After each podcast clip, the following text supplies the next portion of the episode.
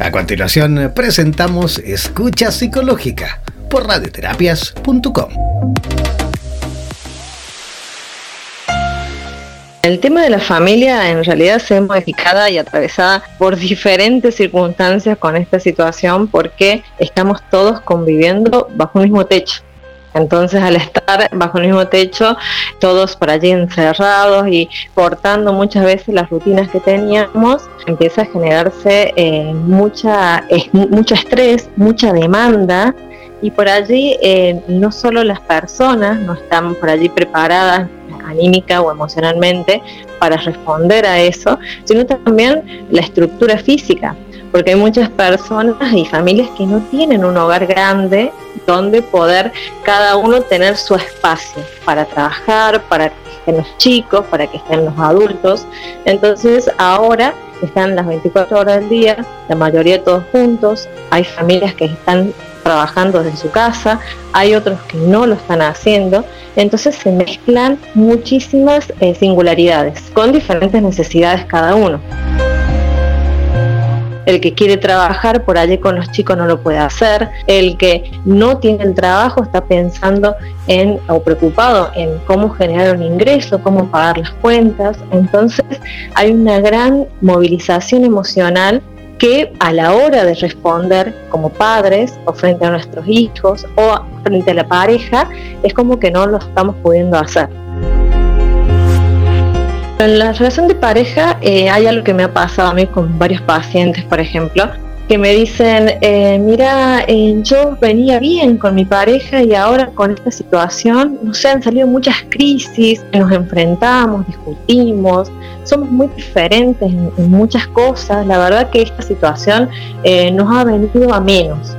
Y en realidad la pareja, digamos, no es que la pandemia generó una crisis pero en realidad la pandemia, el hecho de estar eh, aislados y conviviendo todo el tiempo, está haciendo visible cosas que venían de antes, solo que antes por la rutina, por el trabajo, porque cada uno eh, tenía su espacio, no lo veíamos o tratamos de no verlo. Y ahora, con esta situación, se hace mucho más visible. Entonces vienen los problemas, las diferencias, discusiones, intolerancias y también falta de espacio por allí tenemos a los chicos todo el día en la casa y en qué momento logra la pareja conectarse, tener su tiempo para estar solos, para hablar, para descansar, para tener intimidad, para lo que sea. En el caso de la relación con los padres, lo hijos creo que es la que más se está viendo tensa, porque justamente al tener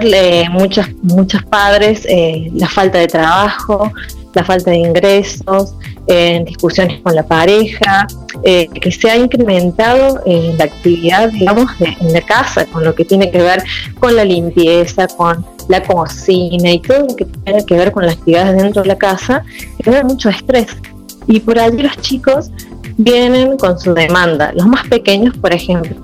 vienen con la demanda de querer jugar con, con el papá, con la mamá, porque antes no lo hacían, porque por allí no lo veían, porque cada uno estaba en su lugar, ahora lo ven todo el tiempo y quieren jugar y los padres no pueden, no pueden porque no están, eh, digamos, emocionalmente por allí predispuestos para jugar con los niños. Entonces se genera esa tensión. Y con los más grandes, que ya están en actividad escolar, viene también la, demanda de poder ser como docente o guía en las tareas académicas que, que le envíen de la escuela y también los padres muchas veces no están ni preparados, ni tienen paciencia, ni muchas ganas para hacerlo. Entonces hay mucha tensión, mucha tensión y creo que es, digamos, de los tres sistemas el que más se ve resentido, el tema de los padres hacia los hijos.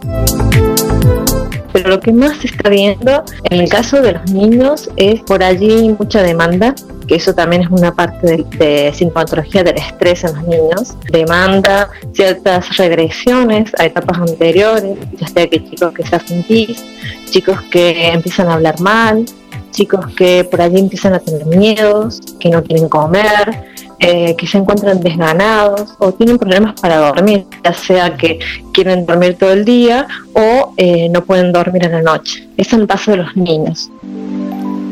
Y en el caso de los más grandes, los adolescentes, ya de por sí los adolescentes están en una etapa crítica, digamos, por su misma edad, el hecho de estar en la casa y no poder estar con su grupo de pares y tener su propio espacio, su propia eh, forma de rutinas, es como que le está generando mucha eh, rebelión contra los padres mucha intolerancia. Eh, no quieren hacer rutinas, no quieren obviamente hacer las tareas que le envíen de la escuela, eh, hay enfrentamientos con los padres y los adolescentes que tienen problemas de bullying, que han tenido problemas de bullying o han tenido algún problema de tener pocos amigos porque son más retraídos, más tímidos, es como que están pasando bien en este momento, porque al estar alejados de esa situación, ellos están en su casa, cómodos, reconfortados con su familia y están recibiendo, digamos, todo lo que son las agresiones y burlas que normalmente lo hacían si iban a la escuela. Bueno, cada uno tiene eh, sus propios recursos psíquicos, digamos. Uno sabe hasta cuánto es el límite que uno puede tolerar. Pero es importante, tener en cuenta que cuando una persona puede tener problemas de sueño a la hora de conciliar el sueño o a la hora de poder descansar profundamente. Pero si esta situación se repite durante una semana y no cambia en ningún momento, eh, entonces allí nos tendremos que alarmar. O eh, si en el caso de los niños vemos que se puede haber hecho pis en algún momento, pero fue una situación extraordinaria, eh, pero después se repite una y otra vez, y ya van pasando una semana, dos semanas y sigue con esta situación, tenemos que alarmarnos. Al igual que en el caso de los adolescentes, si vemos que el adolescente está eh, desganado, que no quiere comer o inclusive que empieza a tener algunas ideas más del tinte eh, de autolesiones, de autodaño, allí también tenemos que alarmarnos. Porque eh, significa que el estrés que está viviendo, la tensión, toda la situación familiar que lo atraviesa está generando un, trauma, está generando alguna situación que el adolescente o el niño no lo está pudiendo poner en palabras. Entonces hay que acudir a un especialista. Mi nombre es María Eugenia Barbosa, soy licenciada en psicología, trabajo desde la orientación cognitiva y gestáltica, eh, vivo en Córdoba, Argentina, y siempre atiendo a niños, adolescentes y adultos. En estos momentos, de manera virtual, eh, por lo cual pueden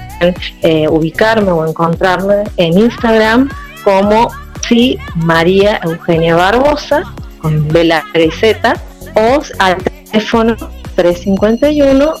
671 8008.